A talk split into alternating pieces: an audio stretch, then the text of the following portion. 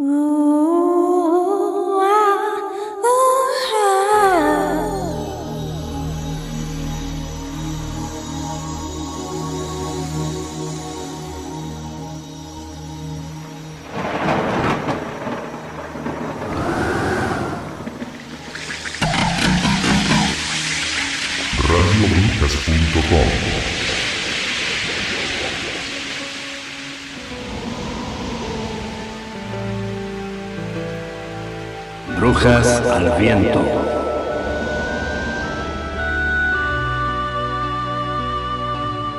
Brujas al Viento, un programa de participación abierta pensado para brujos, brujas y personas de la magia.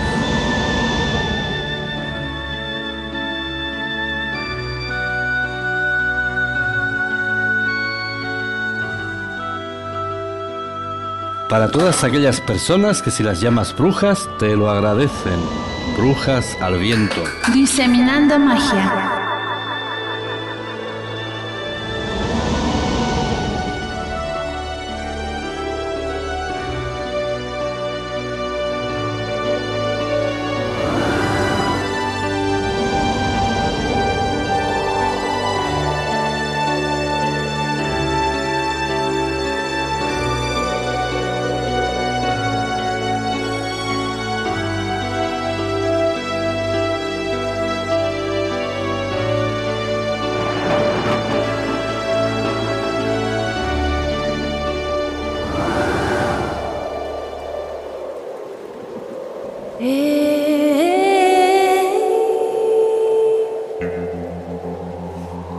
Bienvenidos a radiobrujas.com a nuestro programa de Brujas al Viento. Hola Julio, buenas noches, ¿cómo estás? Yo estupendamente bien, no tan bien como tú, no tan risueño, pero bienvenidos a una nueva edición de Brujas al Viento. Pues un espacio donde vamos a tratar habitualmente cómo vive la bruja y el brujo en el siglo XXI. ¿Qué tal la semana? Pues estupenda, Julio, aquí con muchísimo trabajo, muchísimas noticias muy impactantes de todo el mundo. Eh, nosotros tenemos la, la, bendición de la tecnología de Internet, entonces aquí nos enteramos de todo, ¿verdad? O sea que Internet es un chisme, es un patio de vecinos universal y gigantesco. Totalmente. Y aparte tenemos este lo, la gente que nos cierra la puerta, que no nos deja pasar, que no nos deja pasar información, que si ponemos la información nos eh, cierran las puertas y así. Así es esto. En fin, ser bruja y periodista en el siglo XXI. Los diarios imposibles de una bruja periodista, por Carla. Bueno, pues eh, proponen convertir excrementos humanos en combustibles para volver a la luna. Ahora el proyecto es llenar a la diosa de porquería humana. ¿Qué te parece esto? Pues fatal, la verdad. Pues el proceso generaría suficiente metano para, para traer de vuelta a una nave, a una nave desde nuestro satélite. ¿Adivinan de quién es la idea? Pues de la NASA. La NASA que cada vez está más desprestigiada porque se le caen los cohetes y ya no sabe a qué va a recurrir para recuperar un esplendor del pasado.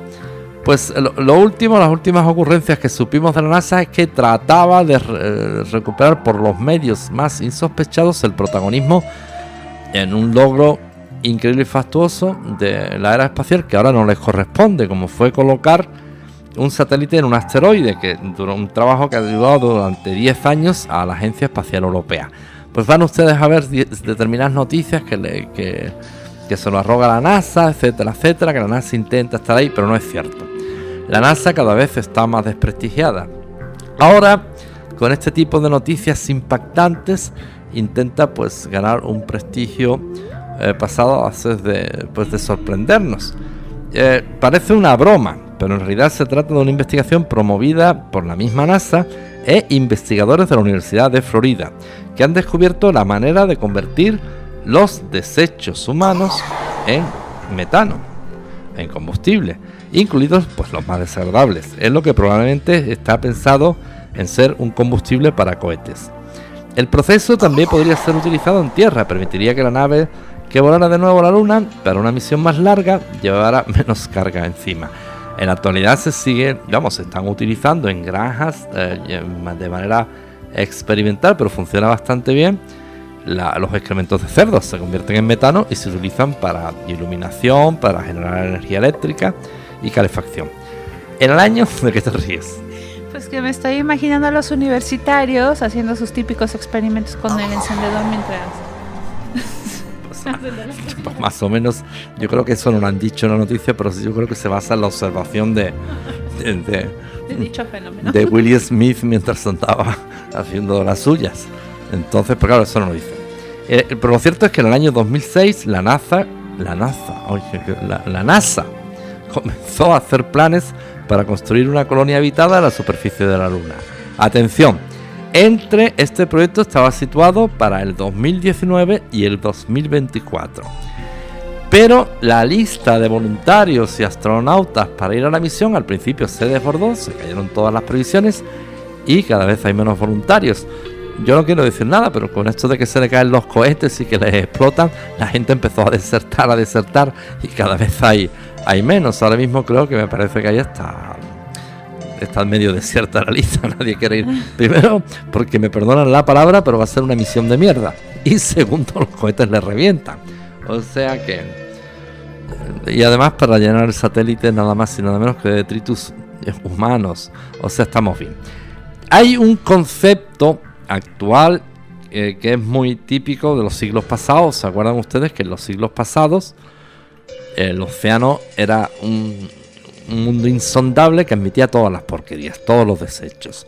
Al océano le echábamos todas las aguas fecales, porque el océano lo tragaba todo. Al océano todo lo admitía, todas las porquerías, todo. Pero ya en el siglo XXI sabemos que eso no es muy cierto, que el mar se está muriendo, que lo estamos agotando y eh, si se muere el mar, se muere la vida y nos afecta a los humanos.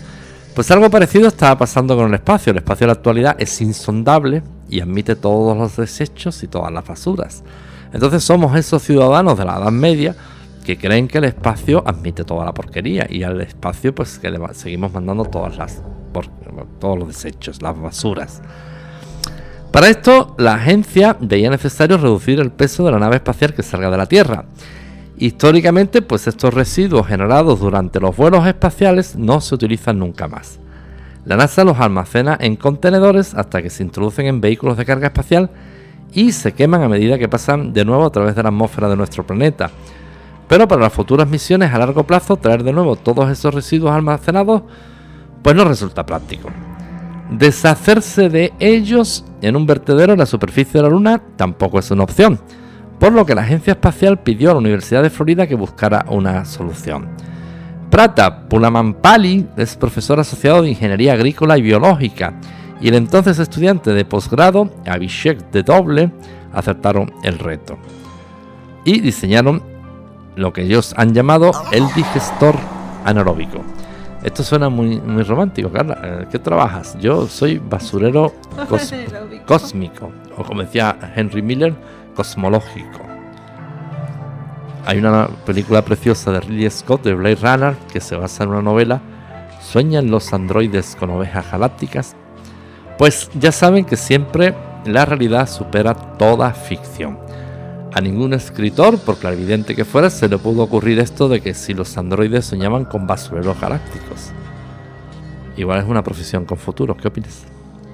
Pues realmente me parece súper malo, oye, porque imagínate un día, yo pienso, ¿dónde se va tanta basura que va generando la gente? ¿Dónde se va? Y bueno, la lanzarán al universo y etcétera, pero algún día me imagino que explotará esto de tanta porquería. Ya de cuando en cuando, eso mm, pues no es muy conocido, pero de cuando en cuando caen piezas de satélites. Lo que pasa es que la probabilidad de que caiga una pieza de un satélite sobre una persona, pues es muy, eh, muy improbable, pero caer caen. Suelen caer en zonas desérticas, pero haya caído en, alguna, en algún tejado de alguna casa, eh, alguna pieza suelta de satélite, y oye, y después reclamas, ¿a quién le reclamas? Sí, para empezar, si reclamas que te ha caído algo del cielo, viene una, una bandada esta en plan de los X-Man, o los hombres de negro, los Black Man, Black Men, o como se diga, Men in Black, eso y eh, te ponen la casa patas arriba. Entonces, si se cae la gente, a la pobre familia, un tornillo en la cabeza, se quedan calladitos y vendados, porque si no los van a dejar precintados a toda la familia. Pues este digestor anaeróbico eh, que procede de estos investigadores se va a obtener metano. El metano, como recordamos, es un combustible altamente explosivo. En La pequeña ciudad donde yo nací, la línea de la Concepción, cercana a Gibraltar, siempre fue famoso un hecho bastante singular que ocurrió en los años 50, 1950.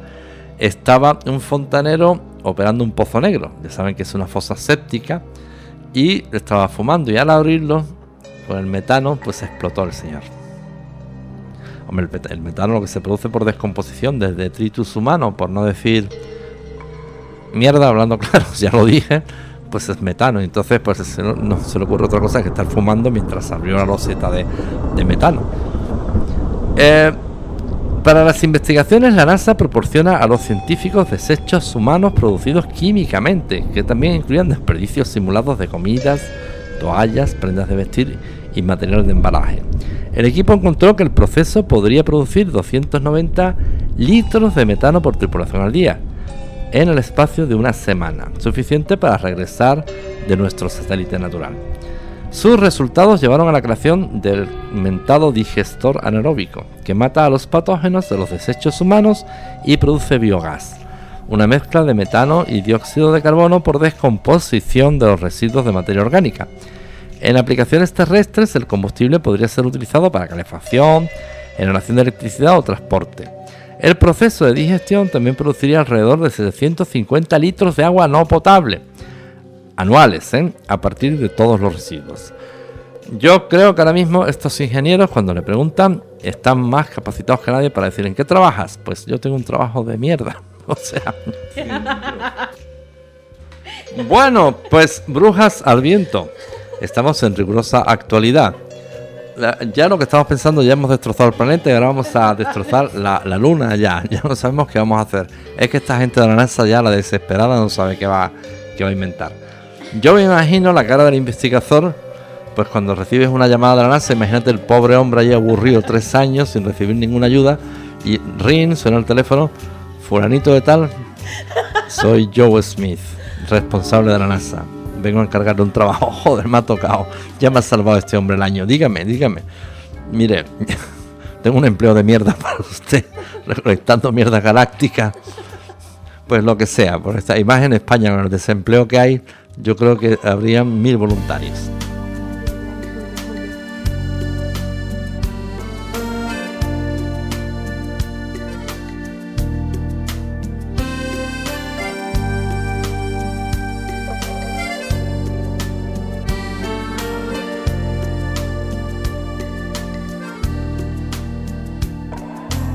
Papa, why do you play all the same old songs?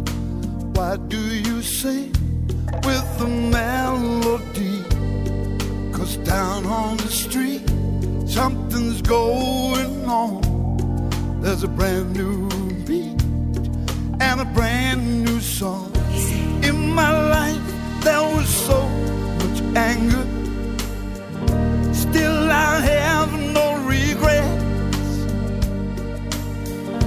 Just like you, I was such a rebel. So dance your own dance and never forget. N'oubliez jamais. I heard my father say, every generation has its way. I need to disobey. N'oubliez jamais. It's in your destiny. I need to disagree when rules get in the way. N'oubliez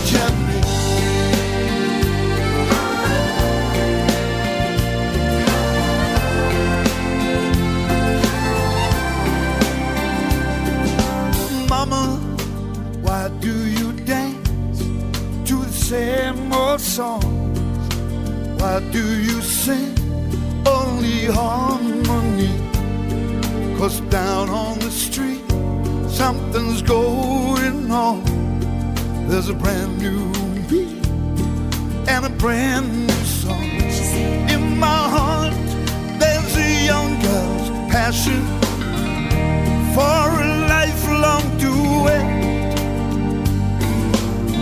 And someday soon, someone's smile will haunt you. So sing your own song never forget. N'oubliez jamais. I heard my father say, every generation has its way. I need to disobey. N'oubliez jamais. It's in your destiny. I need to disagree. But rules get in the way. N'oubliez jamais.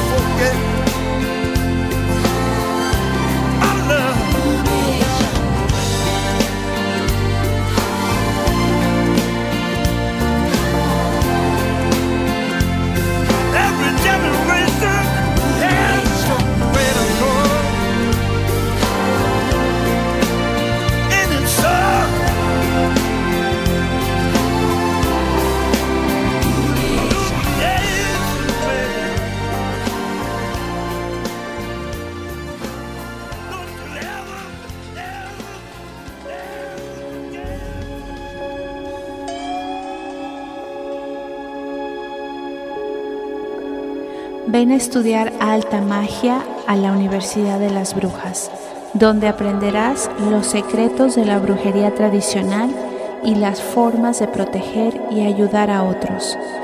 Infórmate en brujas@radiobrujas.es.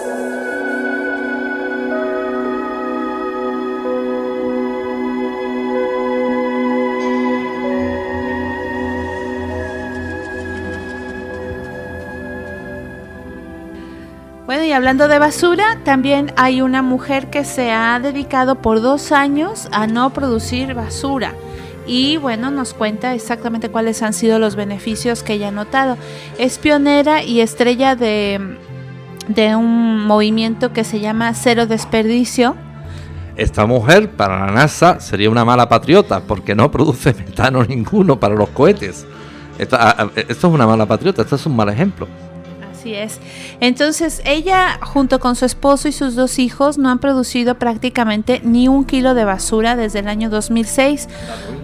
Su obsesión ha servido de muchísimo. En Estados Unidos cada vez hay más personas que aunque no lo lleven al extremo de Bea, siguen su ejemplo para reducir la cantidad de basura que producen al día. Pero una mujer en Nueva York logró imitar perfecto su modelo y ahora vive una realidad completamente distante de la de todos nosotros y ella solamente tiene 23 años.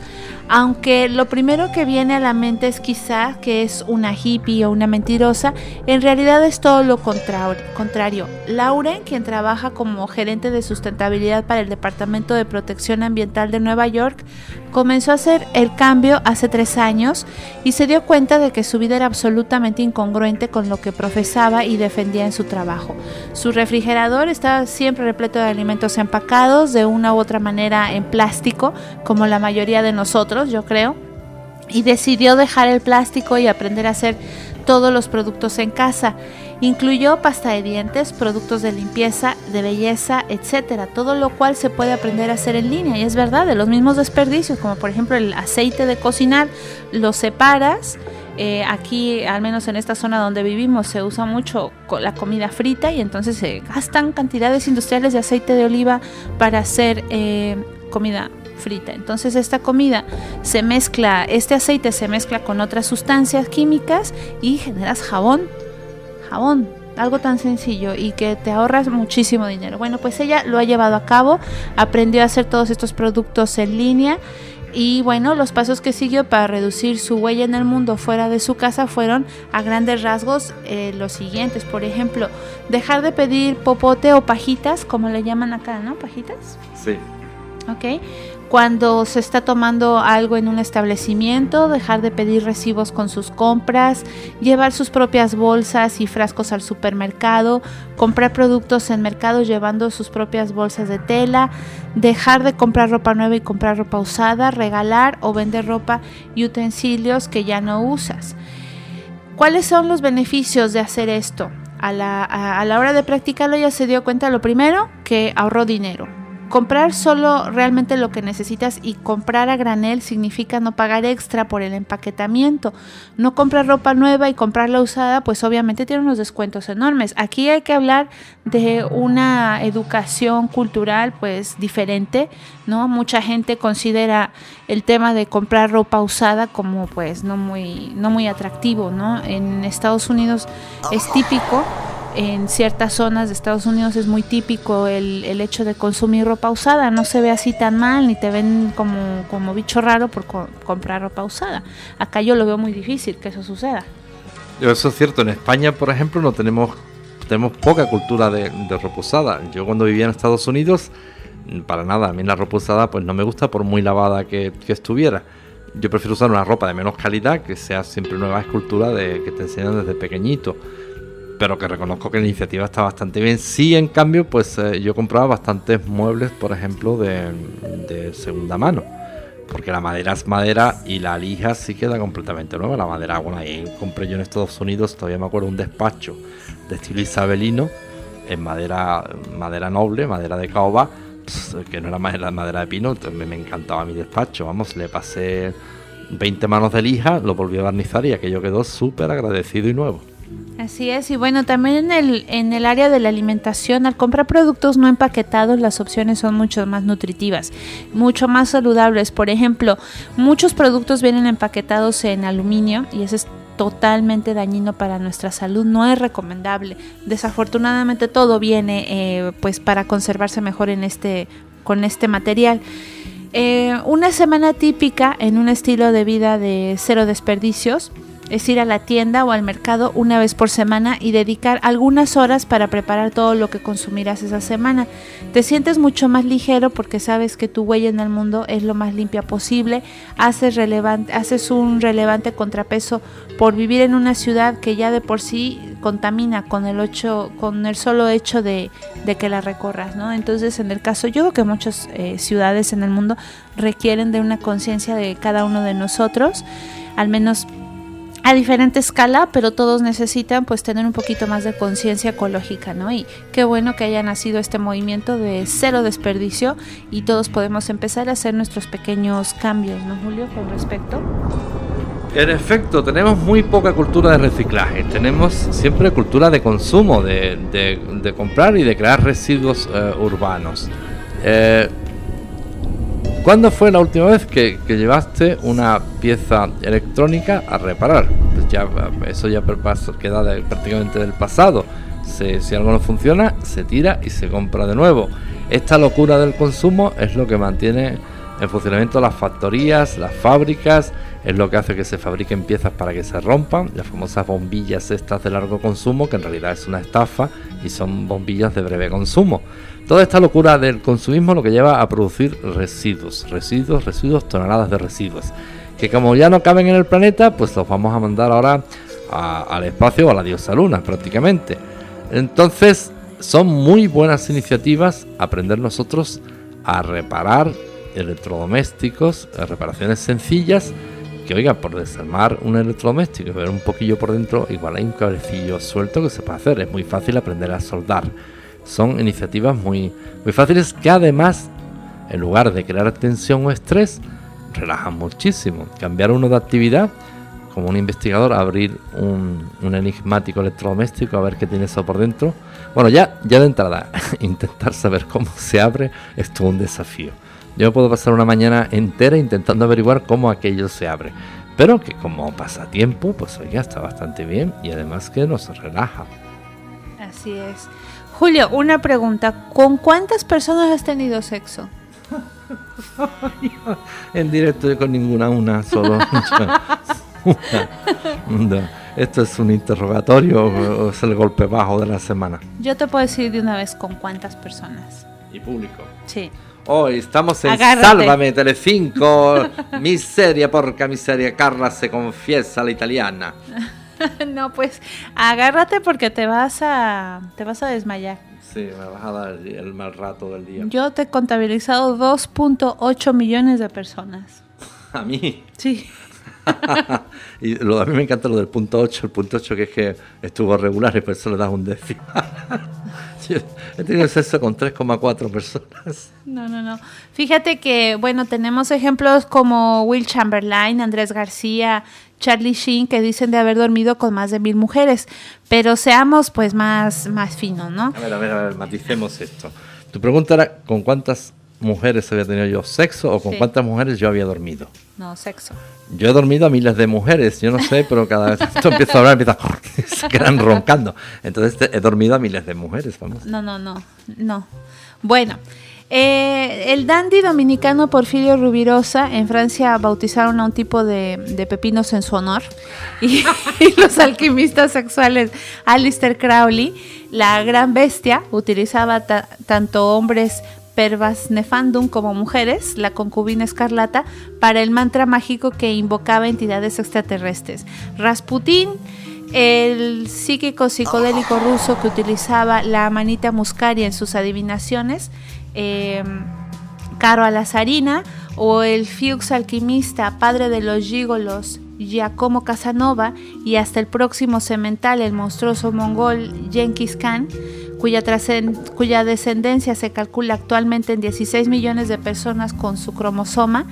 Y estos son las referencias legendarias del sexo, potencias cuantiosas y experiencias que parecerían inalcanzables. Sin embargo, la mayoría de las personas hemos tenido sexo con millones de personas. Entonces tú te, te preguntarás cómo es posible que tantos millones y no te hayas enterado. Es un ser promiscua, un poquito. Solo dos un millones y medio. O sea, pero dos millones y medio. ¿eh? Yo no soy un vicioso de eso que llegan a los tres millones. Dos millones y medio, ¿eh? que soy regatadito. Exacto, entonces una compañía farmacéutica británica ha calculado bajo la lógica del experimento de 6 grados de separación que en promedio el hombre o mujer británica han tenido sexo con 2.8 millones de personas, esto para promover conciencia en torno a la salud sexual. El estudio está basado en las conservadoras cifras de que un hombre británico común ha dormido con 9 personas y la mujer británica con 6.3, lo cual da un promedio de A 7.65. mí me encanta el punto 3. Sí, sí. Y dormido con punto 3. ¿Cómo está el punto 3? ¿Cómo se encuentra? Y punto 65, ¿cómo te fue con punto 65? De punto 3 está regular. Eso feo no, ese no cuenta. Un porque tercio. eso Solo le viste en- las piernas. Eso fue un punto 3. Eso Solo no, le viste hasta las rodillas. eso no cuenta, eso fue punto 3. Bueno, esta cifra que toma en cuenta las probabilidades mínimas se podría extrapolar a buena parte del mundo y decir que todos hemos dormido con más de 2 millones de personas en cadena. La novedad del experimento es que se considera el número de tus parejas aunadas a sus previas parejas y así hasta seis generaciones de parejas. El director de Lois Pharmacy dijo, cuando dormimos con una persona no solo estamos durmiendo con esa persona, sino con todas sus parejas previas. Esto evidentemente está dirigido a prevenir enfermedades de contagio sexual y probablemente a vender condones, pero también existe otra variante desde la visión del sexo como intercambio de bioenergía, una mezcla de Wilhelm Rich, Carlos Castaneda y el tanta inmemorial de la historia, según las tradiciones, eh, al tener sexo, tejemos una serie de filamentos energéticos con nuestra pareja, los cuales nos conectan y drenan incluso a distancia, lo que también genera tulpas, corpúsculos psíquicos entrelazados. Por cierto, no se fíen de eso de que con los condones o preservativos se tiene sexo seguro. Eso no es muy cierto. Yo compré el año pasado tres cajas y de sexo todavía nada. O sea que eso no está muy seguro, ¿eh? Al mezclar el, el ambital, al entrar en un estado de fusión, pues es posible que exista la reconfiguración energética y la transferencia de información genética o karma. Kundalini y ADN, ¿eh? vaya mezcla. De la misma forma que en el entrelazamiento cuántico, Una molécula de energía que ha estado unida tiene comunicación supralumínica de datos con su pareja. El sexo podría ser desde vampirismo y brujería hasta sanación y creación cósmica. Tener sexo con una persona incompatible, con una energía negativa e incluso enferma, nos puede contagiar. Somos seres miméticos, copiamos nuestro entorno. Esto se acentúa con la hiperintimidad.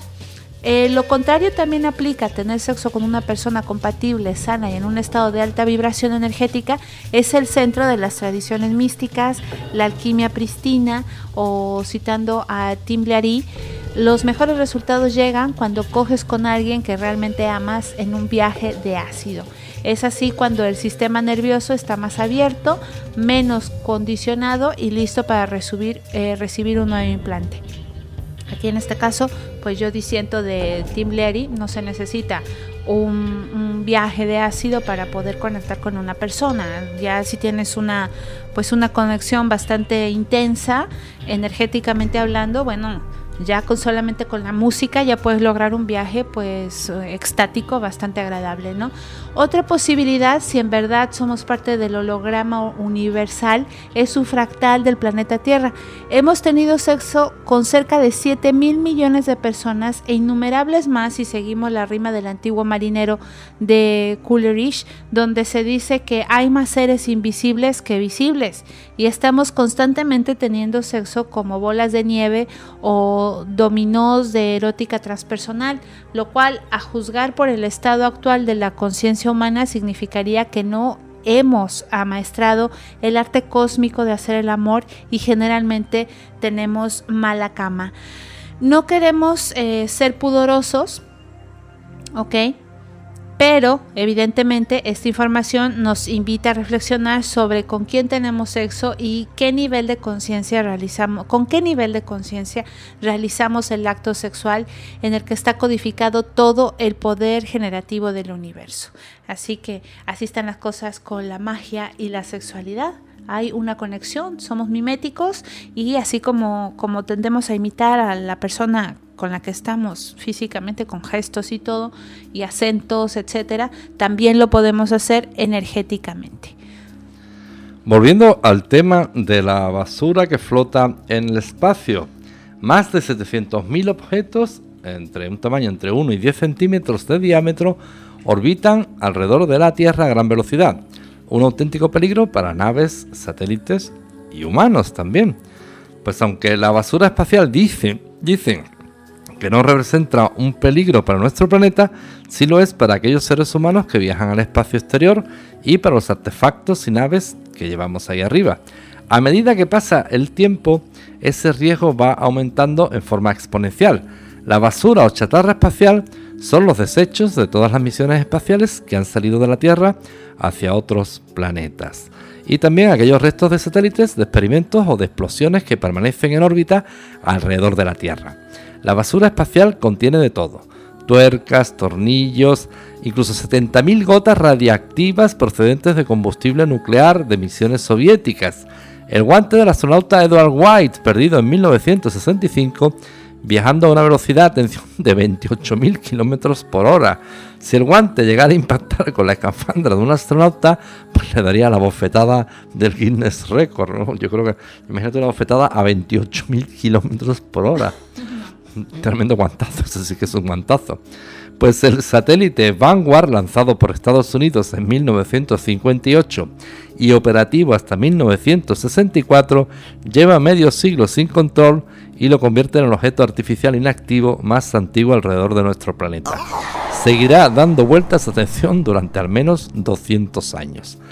Se han construido satélites eh, de una forma bastante tonta y al espacio se ha enviado de todo también se han destruido eh, algunos de ellos mediante impactos de misiles, como ocurrió el 11 de enero del 2007, cuando el ejército de China lanzó uno de ellos al satélite meteorológico Fengyun 1C, que desperdigó por el espacio 150.000 fragmentos de chatarra de más de un centímetro, de los cuales unos 3.000 de ellos tenían más de 6 centímetros. Este suceso es el que más basura espacial ha generado Pues, ¿cuánta basura espacial hay? Pues bueno, se ha calculado que orbitan nuestro planeta más de 700.000 objetos. Y algunos científicos hablan de millones, que podrían ser de poca importancia debido a su escaso tamaño. Pero el problema no es el tamaño, sino la velocidad a la que se desplaza, y que es decenas de miles de kilómetros. Como dice el proverbio, las balas no matan, matan la velocidad que lleva. La Estación Espacial Internacional, la, ISS, evoluciona en su órbita a 27.743 km hora. Un pequeño cuerpo entre 1 y 10 centímetros podría ocasionar daños gravísimos a cualquier nave espacial. Los objetos mayores de 10 centímetros pueden ser localizados desde la Tierra con radares y telescopios, el resto no, y los pequeños, precisamente por no verlos, son los más peligrosos, capaces de destrozar o hacer graves daños a las naves. Hombre, tengamos en cuenta que eh, un cuerpo del tamaño de un centímetro, pues como eh, una uña aproximadamente, a solo 10.000 kilómetros por hora, pues libera tanta energía en el impacto como una granada de mano. Pues más de 20.000 objetos con un tamaño mayor a 10 centímetros flotan alrededor de la Tierra. La ISS, que es la mayor nave construida por el hombre, tan grande como un campo de fútbol, aproximadamente 100 por 100 metros, quedaría completamente destruida al toparse con desechos superiores a 10 centímetros. La energía que se liberaría sería enorme y el desastre total. O sea, estamos jugando a la estadística con el desastre. ¿Le da el impacto o no le da el impacto?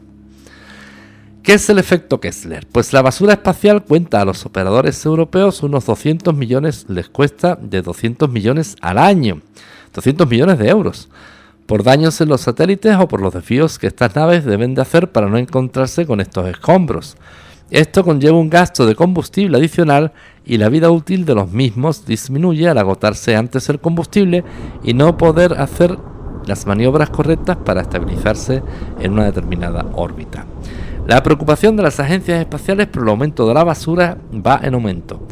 Tengamos en cuenta que al incrementarse las posibilidades de colisión entre los escombros también aumentan.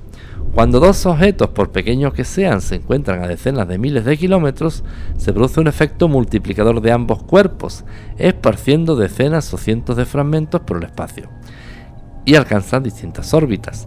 Todos estos fragmentos podrían colisionar entre ellos, aumentando el número a miles. Esto es algo que se denomina el síndrome de Kessler. ¿Cómo limpiar esto? Pues eh, no se conoce en la actualidad ningún método eficaz y económico para poder limpiar la basura espacial. O sea que el empleo de basurero espacial aún va a quedar eh, décadas vacante. Eh, aquellos desechos que están pues, más bajos de 500 kilómetros de altura podrían deshacerse en su entrada a la atmósfera cuando estos rozaran con las capas altas. Pero una limpieza natural de este tipo de las órbitas contaminadas más bajas podría llevar cientos de años. Otra posibilidad es detectar la basura con radares y enviar una nave tipo camión basura para recogerla, pero el coste sería enorme. Hay que, esta gente me encanta. El coste de, obtener beneficio es cero. ¿Por qué? Porque la basura queda ahí acumulada, etcétera, etcétera. Pues tendría que haber una especie de legislación internacional de que si eh, una entidad quiere mandar un satélite, también viene obligado a empeñarse en el coste de la recogida de basuras.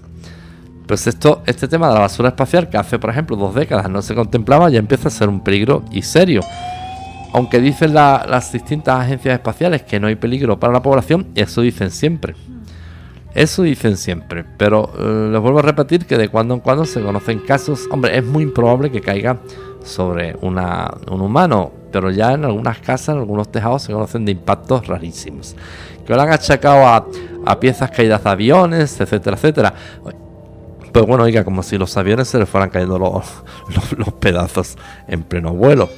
Eh, lo cierto es que algunas de estas piezas sí han impactado y ya se encargan muy bien de, silenciarlo. Ahora, ¿cómo identifica un tornillo si pertenece a los rusos, a los chinos o a quién? Pues tendría que haber un consenso interno de la humanidad en controlar este tema de la basura espacial.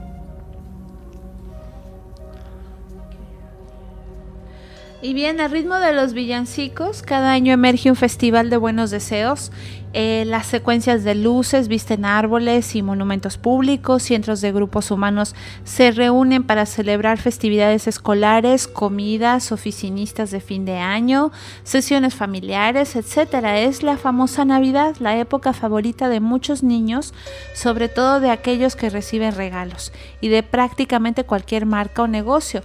Recordemos que es una época para adquirir algo y luego darlo.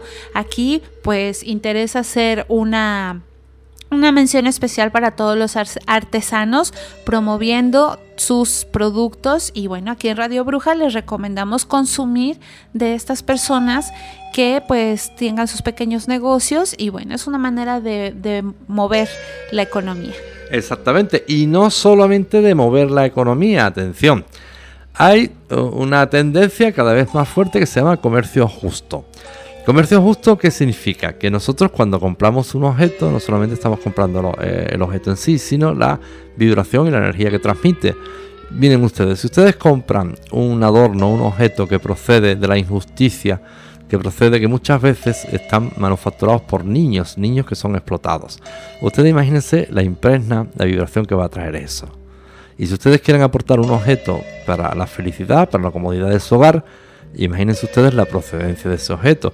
Cuando si lo compran en un artesano local, cuando se lo compran en un comercio local, lo tienen más cercano y más controlado. Siempre, por favor, incentiven el comercio de su zona. Siempre, por favor, eh, no se trata de ayudar en un sentido católico de piedad. Nosotros, ayudándonos a nosotros mismos, ayudamos a los demás de esa forma. En lugar de comprar un objeto de un origen desconocido que por, de bajo precio, ¿Qué se creen ustedes que hay detrás de adornos fastuosos de bajo precio? Pues la explotación humana. Así es, Julio. Bueno, ya todos los paganos sabemos el interesante origen de esta festividad en el mundo. No, el tema no es este, sino pues hacer un poquito de conciencia. Eventualmente quizá de la mano de Hollywood y la gran maquinaria mediática de Estados Unidos, esta festividad se ha convertido en una especie de embajador cultural de Occidente y finalmente en un infalible pretexto para practicar el consumo sensible, que se refiere al acto de consumir por una razón noble de por medio. uno de los aspectos más interesantes de la, Navidad es que justo en estas fechas aflora una notable depresividad en el ánimo colectivo. Es curioso cómo una celebración cuyos antecedentes son casi desde cualquier ángulo positivos termina detonando en miles de personas frecuencias que rondan la tristeza, la melancolía o en el mejor de sus casos la nostalgia. Por ejemplo, de acuerdo con el Instituto Nacional de Salud de Estados Unidos, durante la temporada navideña se registra un alza en los reportes de intentos de suicidio, de depresión y de ansiedad. Más allá de las condiciones climáticas que acompañan la, Navidad, me refiero por ejemplo al hemisferio norte, en el intento de explicar este fenómeno aparentemente multifactorial, a continuación pues un par de razones hipotéticas que podrían explicar el por qué hoy la Navidad se debate entre una rica cena, un bien intencionado obsequio y una caja de Prozac. Eh, por un lado, parece necesario hablar de la frivolización de una temporada originalmente dedicada al trabajo espiritual que por distintas razones terminó traduciéndose en un show con dinámicas sociales francamente teatrales, muchas luces, amabilidad semi obligada y sonrisas desproporcionadas. Y lo anterior tiene que ver con una tendencia cultural de desacralizar la realidad. Idealmente todo debería percibirse como sagrado, pero ahora ni siquiera lo sacro se reconoce como tal. En la medida en la que el mercado fue apropiándose de la Navidad, para muchas personas esta época se convirtió en un motivo más de la preocupación financiera y la presión social. Si a lo largo del año vales por lo que tienes, entonces la temporada navideña sería una especie de Copa Mundial del Consumo. Y esto, bueno, eh, tenemos fechas especiales como el famoso Black Friday que ya llegó hasta acá, hasta Europa. en fin, que ya todo mundo después del Thanksgiving famoso, que nosotros pues no celebramos nada del Thanksgiving, en realidad como latinos no tenemos nada que celebrar. Eh, en fin, que no es el tema, ¿no? Pero que después de este famoso Thanksgiving, al viernes, al día siguiente, pues todo mundo no duerme, se para en las tiendas, en los supermercados más grandes de Estados Unidos a conseguir las cosas más baratas. Como si tienes que comprar, es que es increíble. Entonces, em, durante, durante estos, estos días, pues los reflectores están más fijos que nunca en el tamaño de los regalos que das o que recibes.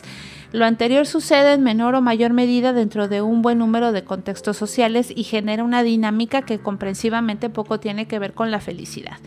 Aquí, pues ante estas situaciones, si están ustedes en ese aprieto y son así pro regalos de artesanos y mucho así la onda no consumista, pues eh, pueden empezar a contagiar a las personas de esta misma onda no consumista y bueno, obviamente en la oficina será difícil. Bueno, vamos a comprarle a los a los artesanos. Bueno, ¿por qué no? ¿Quién sabe? Eh, a todos se les puede llegar, a todo mundo se le puede llegar con un buen mensaje. Una buena medida ligado a los estereotipos pop cortesía de Hollywood y otros se nos enseña que la felicidad tiene que ver con momentos épicos de gozo, escenarios inolvidables, casi perfectos. Lo anterior provoca que generemos en nuestra mente expectativas poco reales sobre cómo deberían ser esos momentos especiales, uno de los eventos alrededor de los cuales se fabrican más estereotipos de alegría colectiva es precisamente la Navidad. En este sentido, y por más que nuestras mentes se erijan como contundentes referencias, eh, pues difícilmente podemos acceder a estos momentos de felicidad preproducida. Luego, al comprobar que no logramos reproducir esa envidiable escena de felicidad y goce compartido, entonces sí es que no recibimos nuestra propia celebración como un rotundo fracaso, al menos nos queda un cierto hueco anímico. Aquí es, eh, si no recibo el regalo que me esperaba o yo, yo di un mega regalo y de repente me dan de vuelta una, una, una, bolsita con un par de calcetines tan bonitos navideños, pues empieza el tema del hueco anímico.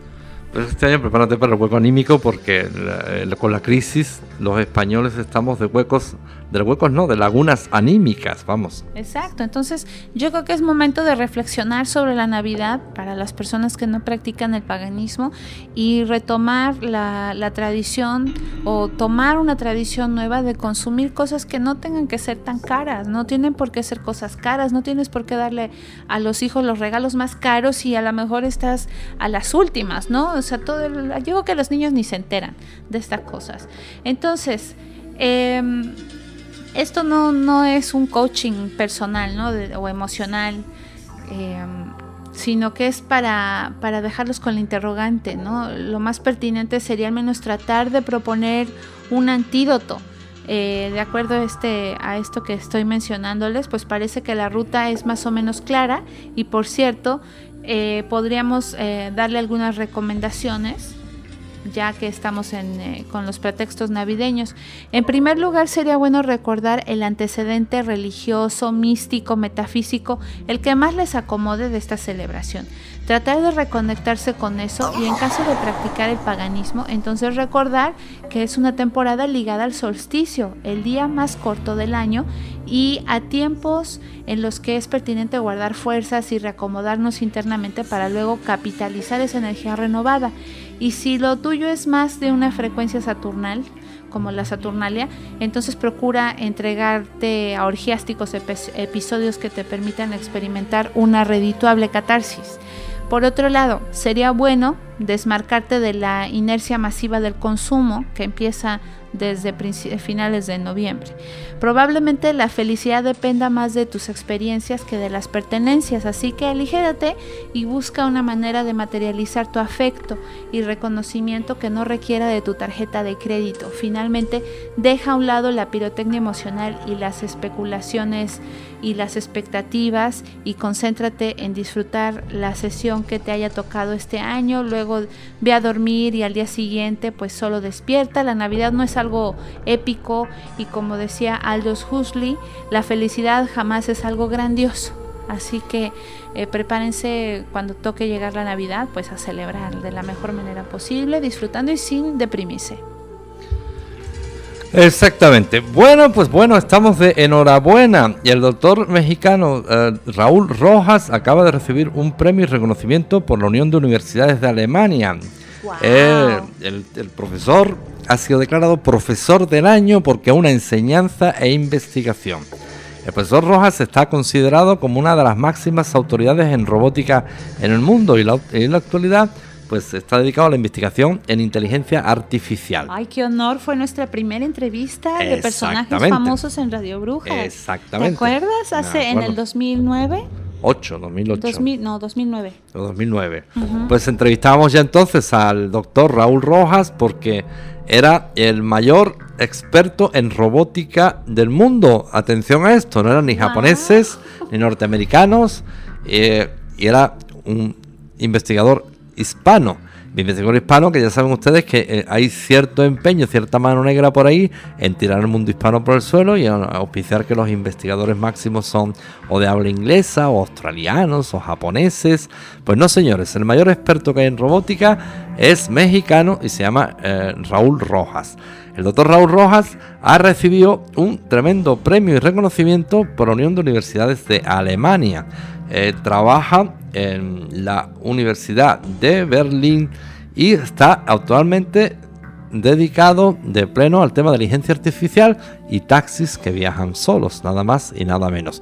Como bien ha dicho Carla, fue una de nuestras primeras entrevistas en vivo, no, una de las primeras, no, la primera en el año 2009. Primera, la primera. Y el doctor Raúl Rojas nos atendió maravillosamente bien, pese a que nosotros comenzábamos como medio y no nos conocía nadie. Y el señor fue súper dulce con nosotros y nos explicó todo detalladamente. Sí, sí, fue una entrevista bastante mágica en un sitio bastante mágico. Vamos, es que pues muchas felicidades donde quiera que se encuentre el doctor Rojas, ¿no? Pues doctor Rojas, felicidades y lo merece usted.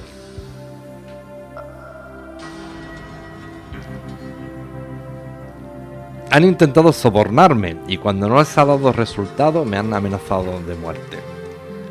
Con esta sentencia a- alucinante y absolutamente inquietante ha declarado la arqueóloga española Pilar Luna, especializada en arqueología subacuática. Pues esta mujer más parece un personaje de Agatha Christie, ¿no? que aquella famosa investigadora que tras las tazas de té iba solucionando todo. Pues las apariencias nos van a engañar. Eso incluye asomarse a veces al filo de la muerte. Y no con enfermedades que podrían atacar a cualquiera, sino con raras patologías laborales como la maldición de los faraones. A Pilar Luna le, asaltó, eh, le asaltaron en Acapulco mientras investigaba en un shultún, una horadación en roca que hacían los mayas para almacenar agua y grano. En 13 días perdió 18 kilos, le concedieron 12 horas de vida. Fue una experiencia tremenda acercarte a la muerte, la recuperación fue muy lenta, hacía dos comidas al día. Me dijeron que no podría volver a bucear ni nadar. Y eso sí que era digno de una maldición. La peor condena para alguien con Pilar Luna, que adoró el mar desde que nació. Que fue profesora de natación durante 12 años y que para más ataduras decidió consagrar su vida a la investigación del pasado escondido en el fondo de los mares, océanos y lagunas. ¿Qué futuro le aguarda una arqueóloga subacuática que no puede bucear? Pues hablé con el médico y me dijo que si era capaz de volver a nadar mil metros, no sería él quien me impidiera bucear. Y así fue como empecé de nuevo a nadar. El primer día hice 10 metros y me ahogaba, pero cada día hacía 5 metros más hasta llegar a los 1000 y luego a los 2000 y así a los 3000. Y ahí, en esa perseverancia, a prueba de maldiciones, radica la quinta esencia de Pilar Luna Herreguerena, natural de Tampico, México, nació en 1944, coordinadora del área de arqueología subacuática del Instituto Nacional de Antropología e Historia, INAG, de México, descendiente de migrantes navarros y castellanos, que un buen día rompió con el corsé familiar, por el que las mujeres solo se casan y tienen hijos, y otro día aún mejor descubrió que su misión en la vida sería conocer, proteger y difundir el patrimonio cultural sumergido.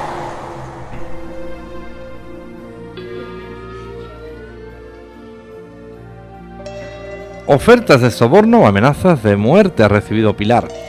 Algunos cazatesoros han explorado el alma de Pilar desde todos los frentes posibles, el del dinero, el del miedo, hasta convencerse de que la arqueóloga era un dique firme que no podrían dinamitar.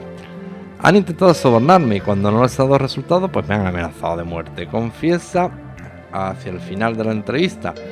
Nos desvela pues con la misma ternura que emplea para hablar de las cosas buenas que le han pasado. Empezando por su estancia en Roma, en un colegio religioso internacional con chicas de 13 países. Aprendí que lo que te ha enseñado no es lo único que hay ni la única manera de vivir, comenta Pilar. Y bueno, los monumentos públicos pueden verse como las bases simbólicas de la ciudad. Cuando todo cambia y siempre cambia, los próceres estarán ahí para recordarnos quiénes somos y de dónde venimos, aunque nosotros ya no nos recordemos de ellos. Un monumento es un rasgo de la identidad que puede asumirse públicamente, un acuerdo secreto entre los habitantes que nos convierte propiamente en vecinos. Sin embargo, tales acuerdos implican dar por sentada cierta correspondencia política, cierto rumbo en la ideología dominante, que no se ve así en la obligación de cuestionarse a sí misma, llegando a embrollos legales que hacen buenos titulares. En el 2012 se instaló eh, un monumento a los diez mandamientos justo fuera del Capitolio de Estados Unidos. Un congresista pagó la controversial remodelación de su propio bolsillo por lo que se consideró una donación y por lo tanto se aprobó su instalación en propiedad pública. La cosa dio que hablar y luego se disolvió, pero recientemente trascendió eh, que el templo satánico de Oklahoma había estado reuniendo fondos a través de crowdsourcing para hacer un enorme monumento del Baumet, el Señor Oscuro, una estatua digna de competir con el Decálogo de Moisés y admitida en el terreno público gracias a la misma estratagema legal, que será colocado próximamente frente a la sede del gobierno de Oklahoma, abriendo una interesante discusión sobre la libertad de culto en Estados Unidos. Unos 30 mil dólares fueron reunidos y un artista de Nueva York comisionado para hacer el diabólico molde, mismo que será vaciado en bronce, por lo que según los satanistas permitirá que la pieza resista los ataques de fanáticos religiosos. El reportero Jonathan Smith tuvo acceso al satánico Work in Progress en el taller del artista una representación sentada del Baumet con dos niños, uno a cada lado, una actitud contemplativa y de hecho bastante conservadora, romántica incluso. En algunas tradiciones, Baumet es el encargado de administrar los siete pecados capitales que, como sabemos, configuran toda forma de relación entre humanos.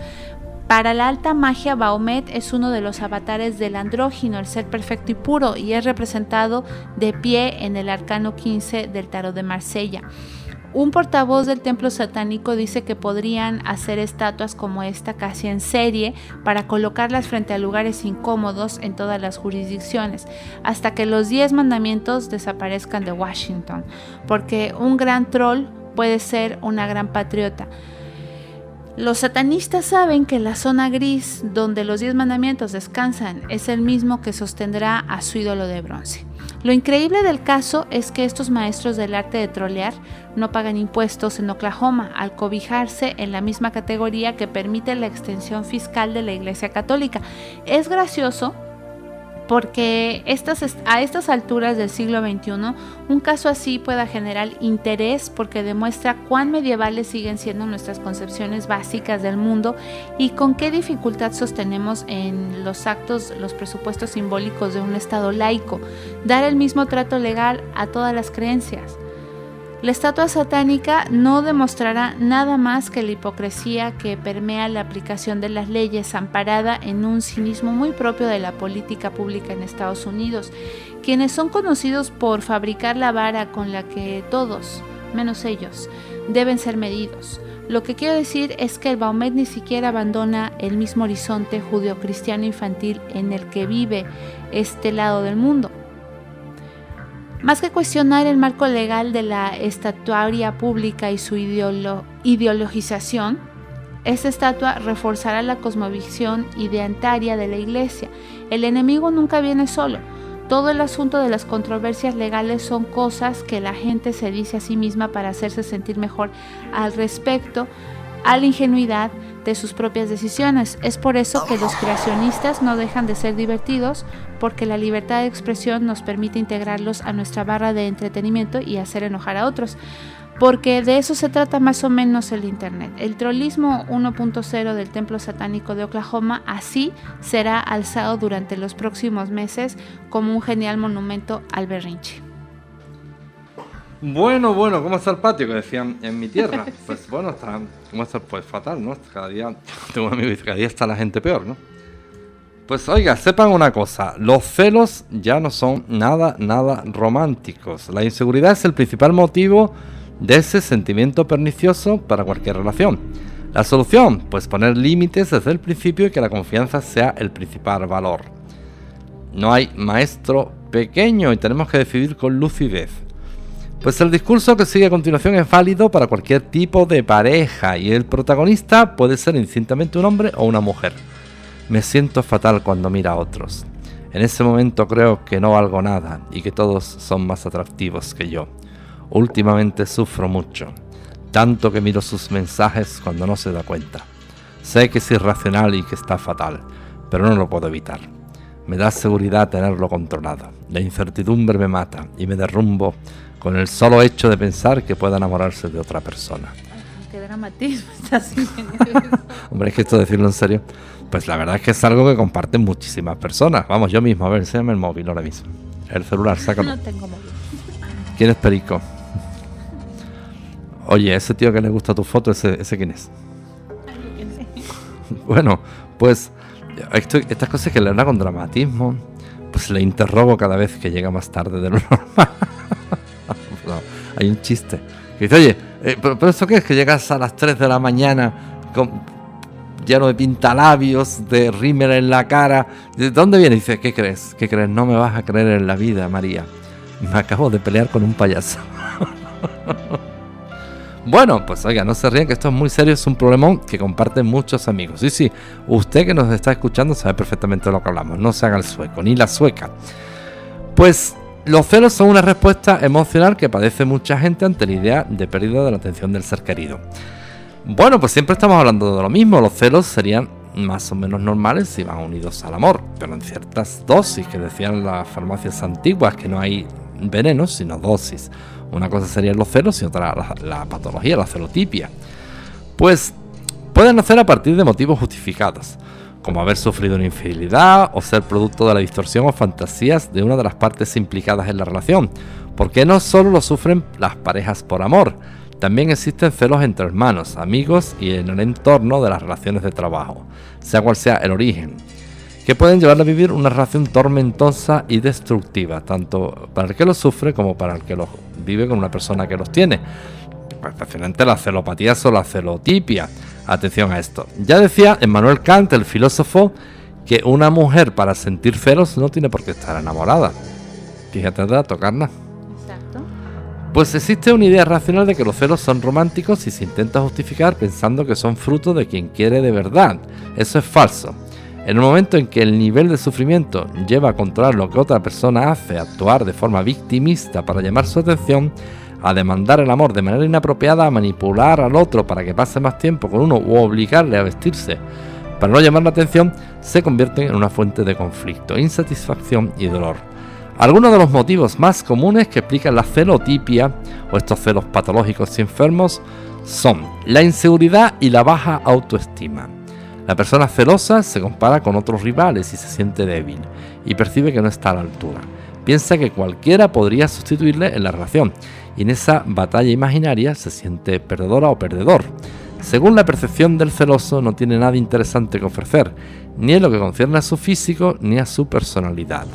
Este tipo de personas critican con dureza a los demás y siempre les encuentran debilidades, porque el fallo del otro les da a ellos valor. Pues como decía Gandhi, no necesitas apagar la luz del otro para que tu luz brille. Pues ellos no, ellos se van empeñados apagando luz por todos lados, apagavelas, vamos. Estos celotípicos son apagavelas profesionales.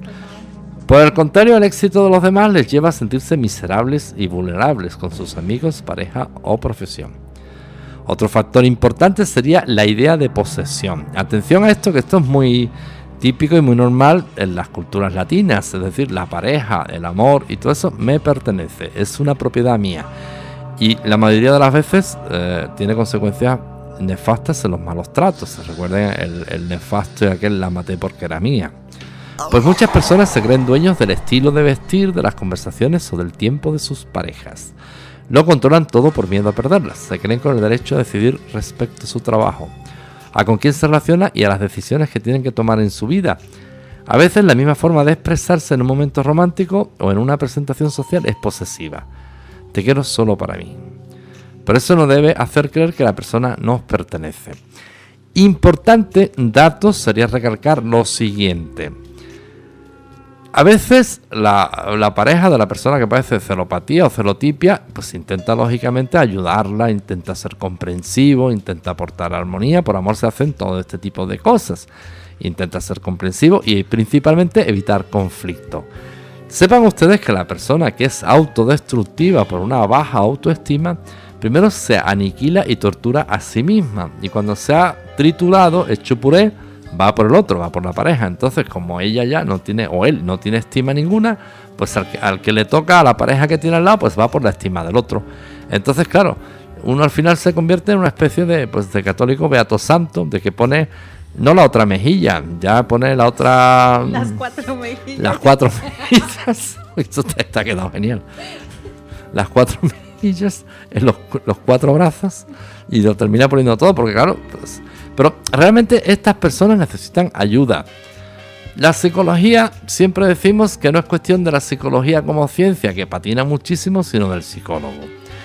La, psicología en la actualidad es una ciencia consuelo, con más goteras que la chabola de un indígena, hablando mal y pronto, o, con más, lo, lo que ustedes quieran, pero es una ciencia que patina muchísimo. Sería una ciencia de consuelo. Pues normalmente son modificaciones de la conducta que van a llevarnos, atención, entre 2 y 3 años. Otro de los factores sería la sensación de injusticia y de no percibir el mismo trato. Los celos también se pueden deber a la interpretación sobre lo que está ocurriendo. Pues hombre, un ejemplo.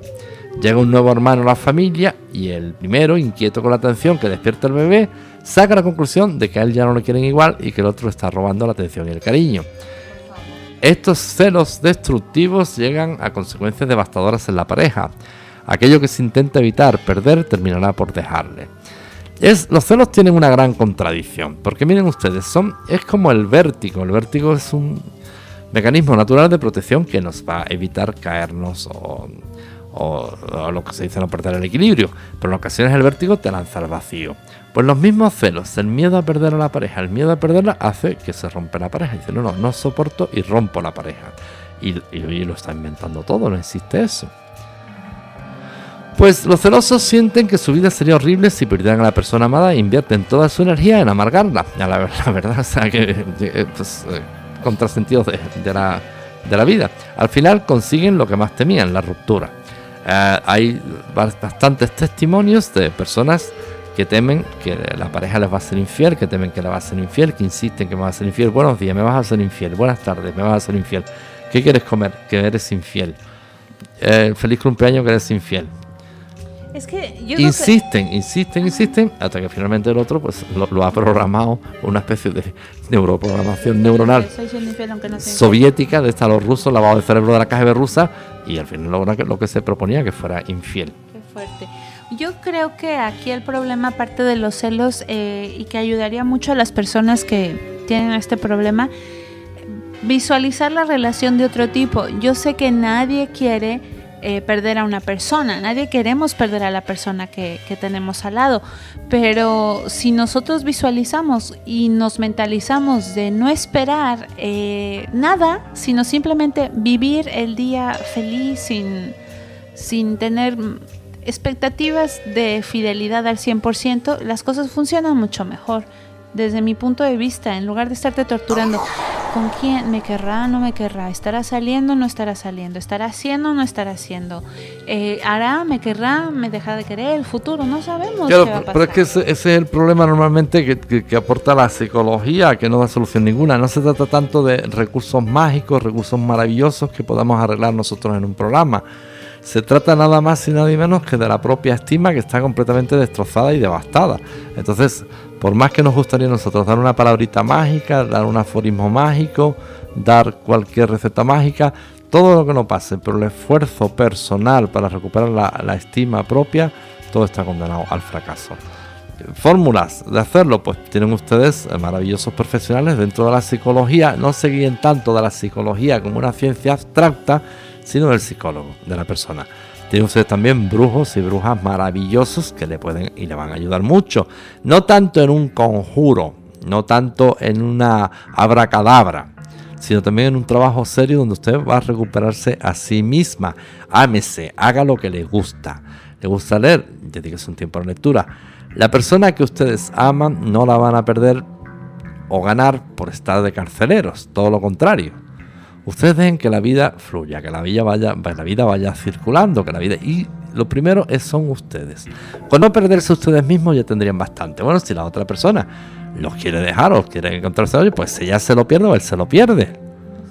Pero tienen ustedes que recuperarse a sí mismos. Eh, si les gusta la lectura, recuperen el hábito de la lectura. Si les gusta la pintura, o si tienen, miren, hace poco publicábamos en Radio Brujas eh, una inquietud que tienen muchas, especialmente muchas mujeres, muchas brujitas, que es la de esculpir con papel maché un universo precioso. Pues publicamos una genio y ¿No creen ustedes que para llegar a esculpir esas maravillas de, hadas, de gnomos, de duendes, hay que nacer?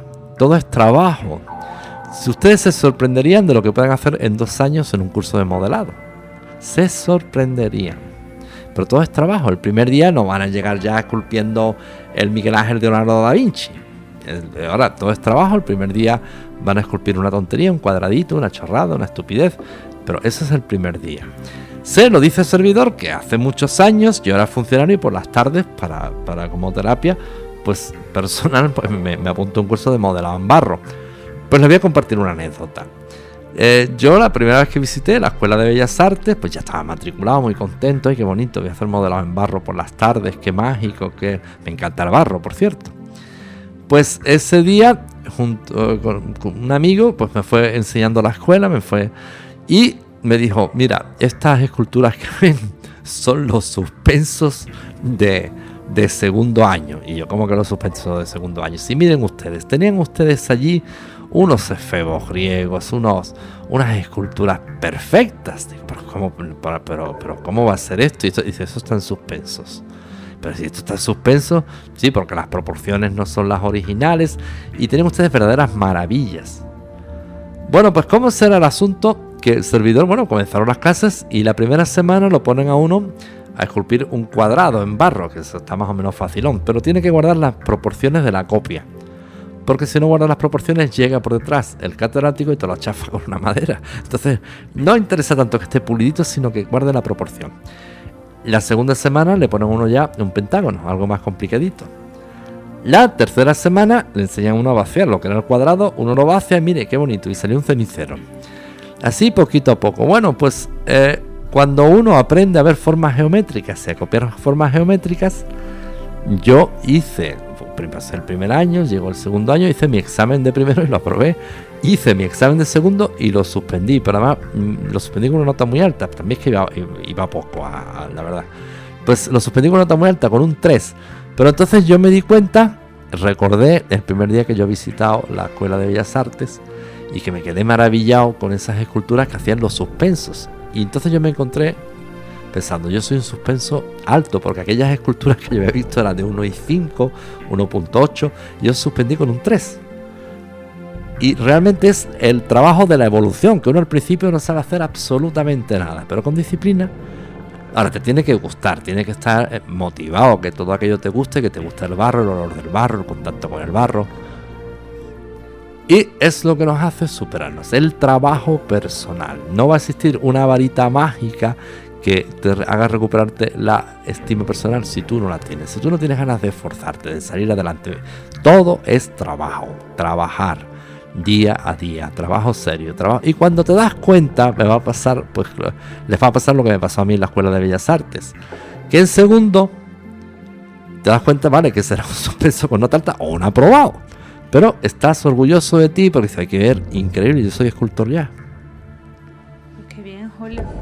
Es la disciplina lo que te hace un buen artista, yo creo. Pues vamos a darles unas recomendaciones con el tema este de los celos. La primera es no ceder ante las demandas absurdas que afectan a su estilo de vida y a su escala de valores. Para la sana convivencia, ambas partes tienen que hacer concesiones, pero existen límites. Tener un espacio personal, por ejemplo, hacer deporte, mantener amistades, elegir la forma de vestir, con quién se reúne en el trabajo, pues son conductas normales que forman parte de su vida y de su bienestar. En- si cede cada vez que su pareja le pide que renuncie a estas actividades, pues van a estar reforzando la conducta del celoso. Hay que poner límites con un tono de voz tranquilo y explicar que estas cosas no son negociables. No justifique y dé explicaciones de cada llamada y mensaje que reciba. Usted necesita poder actuar como cualquier persona digna de confianza. ¿Con quién estaba hablando? ¿A ¿Qué estabas haciendo? Estabas en el Estaba- trabajo. Sí, un poquito. Deja el móvil, dámelo a ver que vea. Bien, pues Dámelo. hablar, informar de lo que se hace durante el día, compartir inquietudes, pedir un consejo para tomar decisiones es complicidad. Pero los interrogatorios con preguntas controladoras, como acaba de hacer Julio ahorita, solo llevan a conflictos y a una situación de tensión innecesaria. ¿Ok, Julio? Tensión ninguna. Bueno, pues ignore el chantaje emocional. Como malas caras, que le retire la palabra, comentarios del tipo de que no puede estar sin usted cuando sale, que siente mucha ansiedad y que sufre mucho. La dependencia emocional no es positiva para ninguna de las partes. Tienen que aprender a convivir y a realizar actividades en pareja que sean placenteras. Yo sé unas cuantas actividades en pareja que son muy placenteras. Sí, sí, demasiado. Carla, por favor, eh, pasear, cantar, en, cantar en grupo conmigo no creo que sea muy placentero, pero bueno, Hombre, que sí. ¿sí? Sí. Pues bueno, pues también. Pero también tener un tiempo personal y disfrutar su espacio, aprender a tener su espacio personal. Cuéntame el chiste. Nada, nada. Bueno, también aceptar que las relaciones pueden ser para toda la vida o no. Nadie nos asegura un amor eterno, hasta podría ser que eh, pues un futuro se tome la decisión de romper, aceptar lo que no depende de nosotros nos da tranquilidad.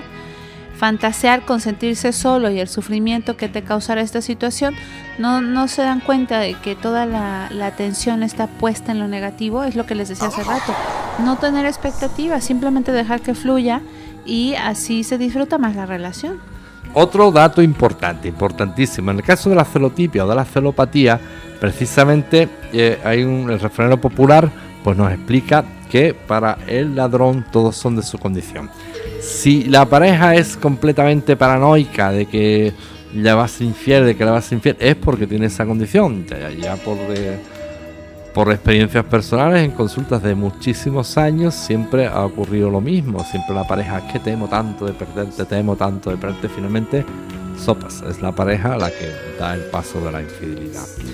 Pues miren, de libertad a la pareja, respete su intimidad y su espacio. Las personas necesitamos estar en equilibrio y el tiempo que invertimos con nosotros mismos es muy enriquecedor. Leer, correr, ir a jugar con los amigos al, al café, a, a tomarse un té, a un salón de té que son deliciosos. Hacer todo juntos asfixia, tanto que sea eh, la actividad que sea. No saquen conclusiones del tipo de si quiere salir a correr solo es porque prefiere en la carrera estar con... mm, no quiere estar conmigo. Cosas de estas de juicios de valor sin fundamento alguno. Confíe. La confianza es uno de los valores más importantes en una relación. Su pareja le ha fallado, le ha sido infiel, tiene alguna experiencia traumática con esa pareja. Pues si no es así, deje de confabular. ¿De qué te ríes? Nada, de Las marcas de Carmín puedo jurar que me peleé con un payaso. Distréguese cuando sienta el malestar de los celos. Deje de atender a lo que siente y deje de interpretarlo. Olvídese, invierta ese esfuerzo en armonizar, en hacer lo que le gusta, de ese gusto al cuerpo. ¿Le gusta el cine? Pues váyase al cine. Muy sencillo. Es muy sencillo. Solamente dejar fluir, Julio. Es todo lo que. ¿Le gusta el cine? Váyase al cine. ¿Le gusta nadar? Le, nade- ¿Le gusta el sexo? Haga sexo con el vecino, pero no se hace. Vayas al cine con el vecino. Importante, trabajar en la autoestima. Su pareja se ha enamorado de usted y desea que estén juntos. Trate de ver cuáles son sus puntos fuertes. Pregúntele qué le atrajo. Le va a mentir seguro, pero bueno, queda muy bonito. Tú imagínate, ¿qué te atrajo en mí? Tus ojos, tu- tus ojos preciosos y lindos. Pero siempre queda muy bonito. Eso diplomáticamente queda muy correcto. Hágale saber que es importante para usted y que le diga cosas que le hagan sentir atractivo. Pero no acose, no interrogue, no esté todo el día. Repítemelo otra vez, repítemelo otra vez. Pues en fin, nadie puede cortar las alas, nadie tiene derecho a controlar su vida ni a manipularle para que se convierta en lo que el otro desea. Una pareja sana tiene como cimientos la confianza de uno en el otro, pero sobre todo atención, importante. Escúcheme con las orejas, ¿eh? Atención. Si no nos amamos a nosotros mismos, nadie se va a enamorar de nosotros. Nadie va a estar por nosotros con lástima, nadie va a estar por nosotros por, por como enfermeros. Una cosa es un bache temporal, pero otra cosa es caer en una, una rutina bastante triste y patética de la que finalmente a lo que tememos se va a terminar ocurriendo. ¿eh? Atención a esto, porque sepan ustedes que las parejas de las personas celotípicas son víctimas de malos tratos. Bien, pues eh, hemos llegado al final del programa. Les deseamos mucha suerte esta semana, muchas bendiciones. Se despide de ustedes Carla Solís. Y Julio Marín, gracias por su asistencia una vez más. Brujas al viento, espacios para la bruja la y brujo, la vida que llevamos en el siglo XXI. Eh, muchos amigos ya nos han consultado, ¿están en directo? ¿Están grabados? Pues mira, ahora por ejemplo estamos en directo. Si ven que está Skype online, estamos en directo. Cuando está Skype apagado, pues estamos en, diferido. Hasta la próxima semana. Sean felices o procúrenlo al menos.